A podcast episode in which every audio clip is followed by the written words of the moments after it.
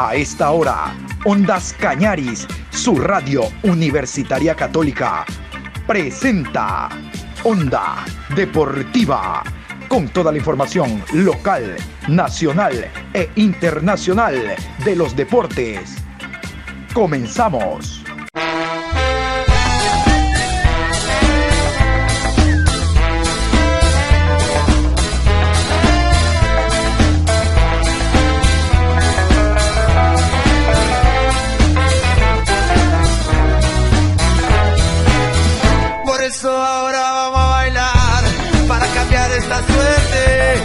Sabemos gambetear para ausentar la muerte. Vamos a bailar para cambiar esta suerte. Si sabemos gambetear para ausentar la muerte. Hola, hola, buenos días. Iniciando este martes 23 de febrero, programa 679 de Onda Deportiva a lo largo del día. Tenemos información muchísima, sin pérdida de tiempo. Hoy les cuento, vamos a tener a Rubén Valenzuela en cualquier momento, el preparador físico uruguayo que trabaja con Almada, hablando del tema de Félix Torres y otros temas de la selección. A propósito de selección, hoy en la mañana ya está trabajando en la casa de la selección en Quito, el microciclo de trabajo, martes, miércoles con Gustavo Alfaro, el día de ayer 3 de la tarde se reunieron, les cuento por lo menos en Guayaquil, los jugadores de Barcelona y Emelec y llegaron a la casa de la selección. En horas de la noche se concentraron todos y hoy ya están trabajando. Éxitos y bien por Alfaro, que no está solo observando los encuentros por televisión, sino eh, tratando de convocar a los jugadores para alcanzar el tema este que hablan los técnicos de la familia. La familia que significa siempre un grupo que pretende llegar a un objetivo en común. Qatar 2022. Pero vamos a hablar de Copa Libertadores de América Repesca. Hoy a las 19 horas con 30, Liverpool de Uruguay se enfrenta a Universidad Católica. El cuadro camarata es el primer, el cuadro ecuatoriano que va a jugar a nivel internacional. Vamos con las alineaciones, vamos por el local. Así alinea el equipo de Marcelo Méndez, el Liverpool. Carlos Lentinelli, Federico Pereira, Gonzalo Pérez, Cristian Almeida, Camilo Cándido, Martín Fernández, Hernán Figueredo, Fabricio Díaz, Alan Medina, Juan Ramírez y Agustín Ocampo. Y bastante descansadito llegó Universidad Católica ya que no jugó el partido del viernes ante el Centro Deportivo Olmedo. Vamos a continuación con los 11 del Sachi Escobar. Hernán Galíndez, Andrés López, Guillermo de los Santos, Juber Mosquera, Jonathan Mina, Andrés Oña, Facundo Martínez, José Carabalí, Lisandro Alzugaray, Juan Manuel Tevez, y Walter Chalá. Éxitos para el conjunto ecuatoriano, reitero que lo dirige el colombiano Santiago El Sachi Escobar. Vamos a continuación con los árbitros. Estos son los colegiados que estarán presentes esta noche en Uruguay para el partido Liverpool Universidad Católica. Cuarteta Argentina, árbitro central Nicolás Lamolina. Asistente 1, Pablo González. Asistente 2, Facundo Rodríguez. Cuarto árbitro, Andrés Merlos. Asesor de árbitros, Martín Vázquez. Asesor de video, Enrique Casares. Ahí está Martín Vázquez, asesor de video, uno de los árbitros FIFA con mucha historia en el fútbol uruguayo. Éxitos para Universidad Católica. Estaremos muy atentos esta noche para ver lo que puede hacer el cuadro camarata. Y vamos a hablar del resultado sorpresivo de la primera fecha de la Liga Pro. Indudablemente de que la victoria de local del conjunto de Lorences, dos tantos por cero sobre Independiente del Valle, llamó la atención. No solo porque no pueda ganar Orense jugando de local, sino por las fuerzas dispares, por lo menos en el papel, que se presentaban antes del compromiso. Un equipo como Orense que el año anterior estuvo tentado a perder categoría, de no mediar la pésima actuación del Nacional, pero junto con Liga de Portoviejo realmente eran los candidatos de fierro a perder la categoría. Es verdad que este año se reforzó, pero simplemente hizo algunos retoques. Quizás una de las contrataciones más destacadas fue la de Gabriela Chilier en zona defensiva. Pero esta victoria de 2 por 0 permitió observar en este primer compromiso eh, muy buenos jugadores en la individual, el caso de Matamoros, de Goloy, de López, eh, López Pizano, el que estuvo en el Emelec, y de Gabriela Chilier contra un Independiente que, reitero, siempre es uno de los favoritos porque es participante activo de los campeonatos, no solo por la base de jugadores que tiene, jugadores nacionales y de la cantera, sino por contratar muy buenos jugadores extranjeros. ¿Será que el panameño Torres fue uno de los ausentes y faltó en el partido antiorense? ¿Será de que el jugador Moisés Caicedo fue otro también de otra de las ausencias que se notó dentro del compromiso. En todo caso, Renato Paiva es el que tiene que trabajar intensamente para alcanzar el nivel que ha mostrado Independiente en otros campeonatos. La mecanización se logra a través de los entrenamientos y ese es el punto fundamental en la que tiene que hacer hincapié el portugués. Precisamente con presencia de Ondas Cañaris vamos a escuchar al técnico Renato Paiva, perdedor en esta primera fecha. Profesor? En términos generales, la sensación que nos dejó el equipo fue bastante positiva, más allá que marcaba su debut en el fútbol ecuatoriano. Entiendo, profesor, de que hay que trabajar en función de que los nuevos jugadores terminen de conocerse, fundamentalmente de medio campo hacia adelante. Le reitero los éxitos en Ecuador. Muchas gracias. Sí, es verdad, pierdes 2-0, pero en el camerino miras a los números del partido y te dejan sensaciones de por lo menos tu identidad ha estado en el campo. Esa es la verdad. La posesión, uh, saber manejar el balón con mucha gente por dentro, con gente por fuera, intentar ser un, equipo que no sea pre, previsible, eso es nuestra, nuestra idea pierdes, no te quedas con la sensación que has hecho un gran partido, claro, como es obvio, pero, te, pero pierdes pensando que, que podrías tener más de lo que has hecho y que ha sido muy, muy duro y como te digo, la eficacia del adversario que ha aprovechado nuestros errores ha, hecho la diferencia en este partido. Pero claro, hay cosas, las vamos a analizar ahora, a trabajar y claro también... Uh, van llegando jugadores, pero eso no es una excusa. Hemos jugado casi con un equipo igual o muy parecido que los jugadores que aquí estaban, solamente Montenegro es, es nuevo aquí y, y, Nico después que ha entrado en, el segundo tiempo. Pero tenemos que trabajar estos partidos de pretemporada, de inicio de pretemporada, perdón, de inicio de temporada, no son fáciles y claro, con un cuerpo técnico nuevo que traza algunas ideas nuevas, pues uh, tenemos que, pues, necesitamos de tiempo. Hay sensaciones buenas, pero hay otras que tenemos que trabajar. Y otro resultado sorpresivo que se dio en esta primera fecha, sin lugar a dudas, que fue la victoria visitante del conjunto del Delfín ante técnico universitario en la ciudad de Ambato. No deja de ser un equipo de costa el Delfín e ir hasta Ambato y enfrentar a José Cheche Hernández, que repite a año seguido con el rodillo rojo.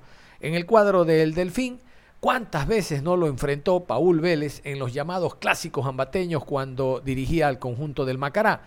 Rápidamente se ha observado la mano de Paul Vélez sin ser un gran compromiso, un equipo que prioriza el tema defensivo y contraataca con mucha frecuencia. Vamos a destacar el gol que anotó el degollador José Cifuente para darle la, el gol y el tanto de la victoria que le permite sumar de entrada tres puntos al conjunto cetáceo. Con presencia de Ondas Cañaris vamos a escuchar al técnico ganador. En principio, hablamos de Paul Vélez. Vamos con la siguiente pregunta para John Hidrobo, Ondas Cañaris. Hola, ¿qué tal? Gracias. Hola, ¿qué tal, profesor? Primero, felicitarlo porque el triunfo del día de hoy es de un equipo de en la sierra. Y realmente de que esa no es poca cosa, hay que tomarlo en cuenta. Eh, ganar el primer partido no solo que ayuda, profe, para la semana de trabajo, sino iniciar con pie derecho. Bien dice usted, no se ven buenos partidos iniciando el campeonato, pero aquí va la pregunta. ¿Cómo tan rápido ya se ve la mano de, del técnico Paul Vélez? un equipo ordenado, equilibrado, tapó circuitos de salida al conjunto eh, local y realmente supo contragolpear como lo hacen los equipos de Vélez. ¿Cómo así tan rápido, profe? Y le reitero la felicitación. Ah, muy amable, muchísimas gracias. Eh, yo pienso que son los jugadores. Nosotros, eh, los técnicos, ponemos o imponemos un tipo de juego, ¿no? Eh, y después, eh, lógicamente, va a mandar el jugador. Si es que el jugador te obedece, si es que el jugador te, se adapta a lo que uno quiere, si el jugador te entiende, eh, pasa esto, se, se, acoplan rápido. ¿no? Pero yo siempre digo, nos falta. Yo, yo, yo hoy digo, jugamos a un 30, 40%. O sea, de lo que ellos han demostrado en, en, en el entrenamiento, en los partidos amistosos que hemos tenido, pues la verdad es otra cosa, es otra cosa y, y hoy como que los tres puntos nos deja, eh, a ver, no, no, nos deja tranquilos, sino nos deja felices nada más, pero, pero sí me, me puse a, a, pensar, me quedé intranquilo por, por lo mostrado acá y por lo que tenemos eh, como, como entrenamientos o como partidos en casa. Ahora nos toca otra prueba para ver eh, en casa eh, si a lo mejor suben ese nivel, pero pienso que sí, porque jugar en altura con el temor de los chicos de extranjeros nuevos que nunca han jugado en altura, pues les cuesta mucho, ¿no? Por eso tuve que hacer los dos cambios, eh, de tanto de Vieira como de García. Y después los otros chicos, pues como que siempre cuando, cuando van a, la sierra tienen ese temor de no dar el 100%. Pero como habíamos conversado con ellos, yo la verdad, jugando en la costa o jugando en la sierra, eh, lo que se necesita es un equipo bien preparado físicamente. Después no existe altura, no existe a nivel del mar, existe solamente la parte física. Y si tienes eso, pues eh, contrarrestas todo. Y es el turno también, con presencia de Ondas Cañaris, de escuchar al director técnico José Eugenio Hernández, el Cheche Hernández, técnico colombiano del cuadro ambateño. Vamos con la última pregunta para John Hidrobo, Ondas Cañaris. Hola, ¿qué tal, profe? ¿Cómo le va? Eh, tengo la suerte de hablar con usted en ruedas de prensa del año anterior. Quiero decirle, profe, que esté tranquilo. Usted sabe que la derrota es parte del resultado de un encuentro de fútbol, pero su equipo hoy intentó proponer por banda, se encontró con un rival que le cerró circuitos de salida, que priorizó el tema defensivo, contraatacó y marcó un gol. Pero estoy seguro, profe, eh, de que con patrones repetidos de juego en entrenamientos, mecanizando determinadas jugadas, el equipo saldrá adelante. En eso hay que trabajar, profe, porque usted bien dijo en las respuestas anteriores, hay una base del año anterior y jugadores nuevos. Y estas pequeñas o micro sociedades, en la medida que se trabaja en entrenamiento, profe, ¿no cree usted que va a dar su fruto? Suerte, profe, y éxitos en lo que viene. Bueno, muchas gracias. Eh, sí, yo estoy totalmente seguro de eso. En la misma medida que eh, llegue el trabajo, y yo ubique a los jugadores nuevos en la posición que corresponde y, y le pueda sacar el mejor provecho a esas incorporaciones nuevas. Eh, como les digo a ellos, tienen que hablarme, tienen que mostrarme cuál es su personalidad, cuál es su carácter, qué es lo que están buscando acá en técnico universitario y así yo poder también colaborar para, para sacarle mejor provecho. Con tiempo, con mucha disposición. No hay tiempo en esto del fútbol tenemos que, que pensar en el rival siguiente, eh, ir a Guayaquil a buscar un resultado, mostrar una imagen mejor de lo que hicimos hoy, que en algunos momentos sí fue bueno, pero en otros no. Y tenemos que ir ganando regularidad y sobre todo afianzando los conceptos que necesitamos que se solidifiquen. Hicimos contacto con el preparador físico para tratar algunos temas que se los ponemos a consideración de ustedes en esta nota. Primero deseando sí. que se encuentre bien de salud usted y su familia, realmente. Gracias. A propósito de la adaptación, a propósito de, gracias, y a lo propósito de la adaptación, profe, y le hago una consulta por la experiencia que tiene, porque ha trabajado usted en algunos países, porque ha trabajado con jugadores de distintas nacionalidades, porque conoce la idiosincrasia del futbolista ecuatoriano. ¿Por qué le cuesta tanto al futbolista ecuatoriano adaptarse a un medio diferente? Hemos visto en el fútbol mexicano reciente que una gran cantidad de futbolistas que se fueron incluso con tiquete de selección están volviendo. Mira que no le hablo a los de Europa, los de Europa realmente es una locura. Los enviamos y a la vuelta de la esquina regresan, exceptuando por ahí Felipao, ahora Toño Valencia en el Querétaro, eh, Martínez Fidel en los Cholos, Angelito Mena en los Panzas Verdes de León.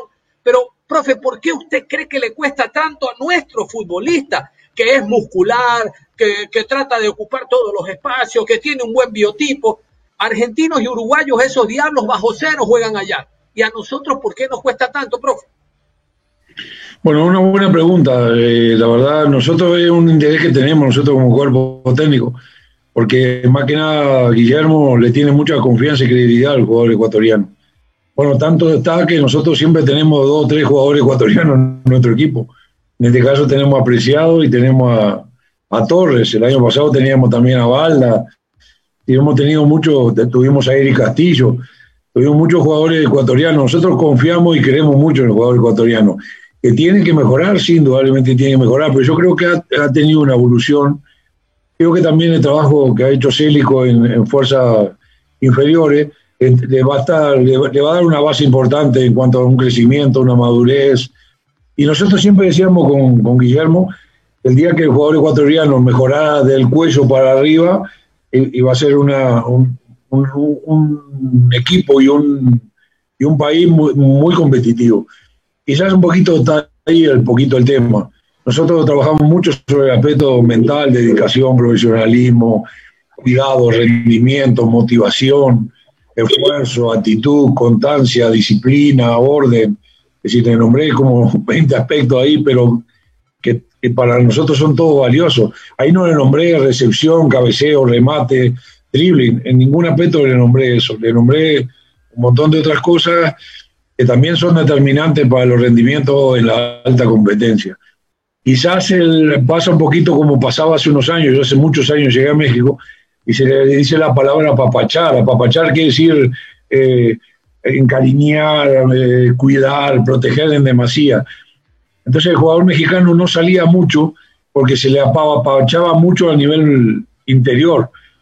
Entonces era mucho más cómodo para el jugador mexicano ganar un montón de dólares en México que ir a sufrir a Europa, jugar bajo cero, con presiones y todo lo demás. Entonces me- mejor me quedaba en México. Y un poquito eh, creo que podía ser un ejemplo de que el jugador eh, ecuatoriano que sale eh, es un jugador que llega a otro nivel siendo extranjero. Nosotros, yo estoy muy acostumbrado a ser extranjero en todos lados. ¿Qué significa ser extranjero en otro lugar? Nosotros recibimos muchísima atención y calidez. Desde ese punto de vista no hay ninguna observación. Pero el hecho de ser extranjero requiere que nosotros tengamos un rendimiento mayor al nacional. Por algo nos contratan. Nosotros tenemos que ser mejor que el que, está en la, en la ciudad o en el país donde vamos. Yo siempre digo, si hay un mexicano preparador físico mejor que yo, tienen que contratar al mexicano y no a mí. Entonces yo siempre tengo que procurar que ser mejor que los otros profes mexicanos. Y el jugador eh, ecuatoriano le pasa un poquito lo mismo. Sale al exterior y se tiene que dar cuenta que es un jugador extranjero, donde su exigencia y su rendimiento no tiene tiempo, tiene que ser inmediato. Entonces, el hecho de que se sienta apapachado eh, eh, en Barcelona, en Emelec, en Liga de Quito, en Ambato, en Macará, requiere que cuando tú sales ahí hay un montón de otras cosas que hay que tener en cuenta. Y si uno no tiene ese temple, de repente de estar alejado de sus amigos, aleja- alejado de su costumbre, alejado de su casa, alejado de su entorno, y donde la exigencia es mayor porque usted es extranjero, lo, contratan específicamente para que tenga un rendimiento alto, ahí es donde está un poquito el tema. Nosotros igual con, Guillermo y el resto del cuerpo técnico confiamos y creemos mucho en el jugador ecuatoriano.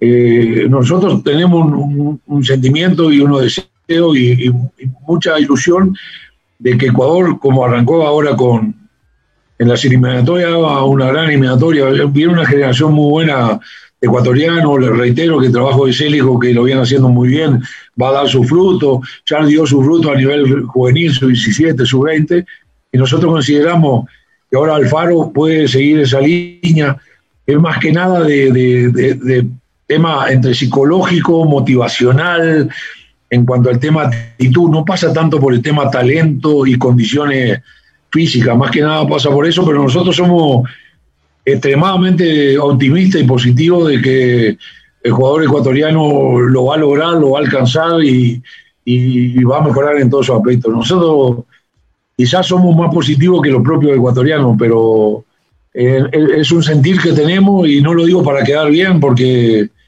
no, no es mi estilo, nunca hice ninguna declaración para quedar bien con nadie. Lo que más tuve a veces problemas en ese aspecto, pero es una realidad, lo hemos hablado mucho con Guillermo y, y, y tenemos expectativas y deseos y soñamos que, que los jugadores ecuatorianos den ese plus, esa diferencia, es lo, lo, que quizás se le pueda criticar un poquito y le falte a la, pregunta que usted decía. pero en cuanto a condiciones, eso la tiene.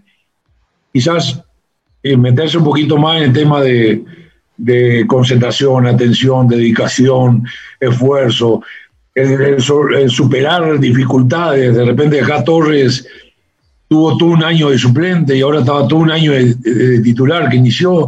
Saber el, seguir esforzándose para ser titular, nosotros lo trajimos, le tenemos mucha fe de que va a ser un gran central en, un futuro a corto plazo, pero el que se la tiene que creer más es el mismo, no nosotros. Sea, eso quizás es un poquito el tirón de areja en el buen sentido de la palabra. Y el tema Félix Torres. El jugador tuvo un impasse con el pasabolas del partido Santos Atlético San Luis y luego desde las bancas le gritaron negro feo, negro y juetal, hubo insultos racistas que el jugador después eh, en declaraciones a través de sus redes sociales habló sobre este tema, incluso rompió en llanto. ¿Qué es lo que habló el preparador físico con el jugador? Yo a Félix lo encontré hoy en el entrenamiento mucho mejor que ayer, ayer estaba un poquito más dolorido. Sí, hablo, yo hablo mucho con Félix, me, considero amigo, es difícil ser amigo de un jugador, pero me considero amigo de Félix. Es un muchacho que empezó muy joven en Barcelona, nosotros lo, corregimos mucho, cometió algunos errores por inexperiencia y madurez, no por mala calidad humana. Y nosotros tanto que confiamos que lo trajimos acá, a pesar de que este, al, principio no jugaba y bueno, a mí me da un poquito de pena eh, esta situación porque él venía jugando un gran rendimiento, va a tener una suspensión, se va a perder uno, dos, tres partidos, le va a cortar e, ese proceso que venía de, crecimiento, de participación. Y yo le explicaba hoy, y es algo que yo pienso ahí un poquito, difería un poquito con el doctor, que yo digo que yo no creo que no haya nadie en el mundo que esté de acuerdo con el tema del racismo. Pero a veces yo digo que en el deporte y todo lo que más o menos alguna vez tuvimos una cancha, hay un alto porcentaje que es por calentura y no es tanto por racismo. Yo no le, falto el respeto al color porque yo sea racista. Le falto el respeto porque es un momento de calentura y hacemos, hacemos una expresión racista. Pero yo no estoy tan convencido que sea, y no lo digo por este caso, lo digo en general, que sea porque realmente sentimos racismo como algo adentro. Es una reacción más de calentura, de, momentánea, y no quiero justificar ni a nadie, eh, porque no es para justificar el racismo, pero siempre interpreto que hay un alto porcentaje, sobre todo en el deporte, que es lo que uno ha manejado, de cierta, eh, que está mal también y es este, criticable también, pero yo creo que esa persona que produce un acto racista estoy seguro que en la tranquilidad y ya en la calma se arrepiente muchísimo de las cosas que dijo o hizo, muchísimo, porque no siente el racismo como propio. Creo que hay un porcentaje que tenemos que tratar de evitar y erradicar ese tipo de reacciones violentas y comentarios violentos, que lógicamente se transforman en frases, en acciones sumamente racistas. Pero yo creo que en el interior ha habido un mejoramiento de, en general de este tema. Como ha habido una, apertura en temas de, sexualidad, como ha habido una apertura en temas de, género, como ha habido una apertura. Hoy hay mucha mujer trabajando en el fútbol, hace 20 años atrás eso era imposible. Es decir, es, variante. Yo creo que no hay, no, no quiero justificar a nadie, pero quiero que se intente eh, eh, explicar bien lo que quiero decir que hay un porcentaje muy amplio en las reacciones durante el juego o en una pelea, más de violencia que de, razonamiento y de pensamiento racista. Creo que no hay tanto pensamiento racista, pero se, transmite de esa manera, se, se, agrede de esa manera y se reacciona de esa manera. Que lo tenemos que tratar de evitar y de erradicar, no tengo la menor duda, pero le explicaba un poco a Torre mi manera de pensar, creo que es la manera de pensar de, de algunos de nosotros. No justificamos a nadie con esto. Tenemos que buscar, cuando uno pierde un poco la, cordura, no, no meterse en este tipo de temas, porque realmente yo ayer lo vi muy afectado a Torres, muy triste, y, realmente nosotros no sabemos la afectación que tiene. Como también hace un tiempo atrás el tema del bullying. El bullying en la escuela, el bullying en la infancia también tenemos que cuidarlo. Produce secuelas que son bastante nocivas para, niños o jóvenes y no sabemos nosotros cómo reaccionan ante ese tipo de circunstancias. Entonces, la verdad, que son cosas que tenemos que seguir. Yo creo que hay una sola vía para, para eso, que es la educación. La única vía que hay es la educación permanente. Yo digo que los países de América tenemos que procurar mejorar nuestro nivel de educación. A mejor nivel de educación vamos a erradicar un montón de cosas. La sociedad interpreta mejor lo que está bien y lo que está mal. Si su nivel de educación y preparación es alto, su nivel de interpretación y de, de actitud también va a ser alto. Otro tema importante es Ayrton Preciado jugador que actuó en el conjunto del MLE, que llegó al fútbol mexicano con muchas expectativas, hizo muy buenos años, pero lamentablemente el año anterior una lesión lo dejó fuera de la posibilidad de mostrarse. Creemos que es un jugador con nivel no solo para el Santos Laguna, sino con un nivel para en cualquier momento volver a la selección nacional. ¿Cuál es su posición? Yo comparto con usted a las dos cosas comparto. Nosotros tenemos, y sobre todo Guillermo le tiene mucha, mucha fe a, esto. A veces parece que, que, fuera todo lo contrario, porque el profe mucho de la exigencia, del rendimiento, pero la verdad, nosotros tenemos mucha fe. Está, está entrenando. Yo el día del partido de ayer, yo me quedé en Torreón y fui directamente al partido porque me quedé entrenando apreciado en la mañana del jueves. Eso no, no se sabe mucho, pero yo entrené en la mañana y después volé a, San Luis después del entrenamiento en la mañana, con el objetivo de seguir haciendo una preparación lo más adecuada y específica posible para que Preciado no tenga alternancia en los rendimientos.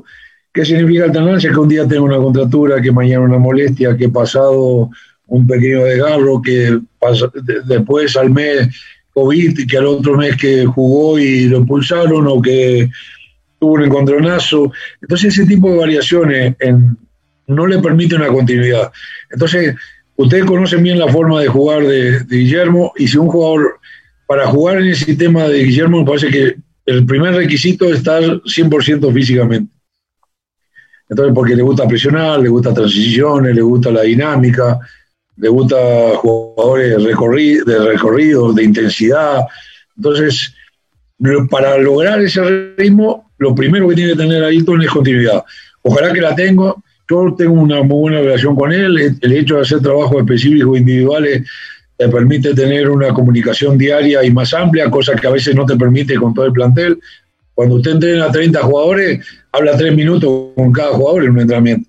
Pero cuando entrena con un jugador solo durante una hora y media, habla una hora y media con el jugador. Entonces eso te permite tener un diálogo, una forma, interpretar sentimientos, emociones, reacciones y, tenemos expectativas. Ojalá que sea este el final de toda esta parte negativa, por nombrarla de alguna manera, con muchos altibajos en un montón de cosas y ojalá que sea eso forme parte del pasado y esta etapa sea el comienzo de un futuro muy bueno para él, para Santos, para Ecuador, en fin, para, para todos, la verdad. Ojalá que así sea. Estamos haciendo nosotros el intento, nos estamos dedicando, no solamente yo, eso sería tonto, hay un montón de gente, profesionales, que están tratando de que suceda lo mismo, el club tiene cifrada esperanza en él, ha habido posibilidades de, darlo a préstamo y el club siempre ha, querido que siguiera en, nuestras filas. Entonces, somos optimistas. Eh, somos optimistas, igual a mí no me gusta hablar de porcentaje y no tampoco no me gusta crear falsa expectativa, pero somos optimistas y ojalá que, como le digo recién, todas estas circunstancias anteriores formen parte del pasado y, se vea un futuro con ilusiones y, con rendimientos altos para, para Hilton. Nada más, profesor, agradecerle por el tiempo y la gentileza que ha tenido de hablar con nosotros, agradecidos con esta deferencia que ha tenido para la programación. No, no, agradecido soy yo, a veces eh, por un tema de actividad y eso yo a veces le digo que lamentablemente no me puedo comunicar, pero en la medida que, pueda, tengo mucho aprecio a todos ustedes y en la medida que podamos intercambiar opiniones, acá no aprendo yo, acá aprendemos entre todos. Es mentira que uno solamente enseña, mentira. la mejor manera de enseñar es aprendiendo, entonces eh, lo agradecido soy yo, le quiero aprovechar este minuto a mandar un saludo a toda la gente amiga que tuve la suerte de disfrutar ahí con ustedes.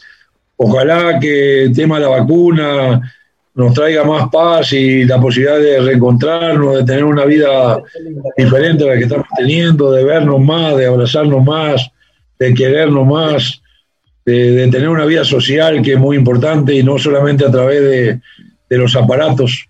Hoy nos hemos acostumbrado demasiado al, a convivir con los aparatos en lugar de convivir a través de una taza de café o de una noche de carne asada y estamos más habituados a la computadora, a los celulares y a mí me parece que eso nos enfría un poquito como seres humanos. Entonces, ojalá que pronto podamos volver a tener esa, ese fuego de la convivencia, del abrazo, de la charla, del café, del asado, de la discusión, de ir a ver un partido todos juntos, etcétera, etcétera. Un abrazo a todos, muchas gracias a ustedes. Cerramos la información deportiva a esta hora. Continúen en sintonía de Ondas Cañadis. Ustedes y nosotros nos reencontramos en cualquier momento. Hasta la próxima.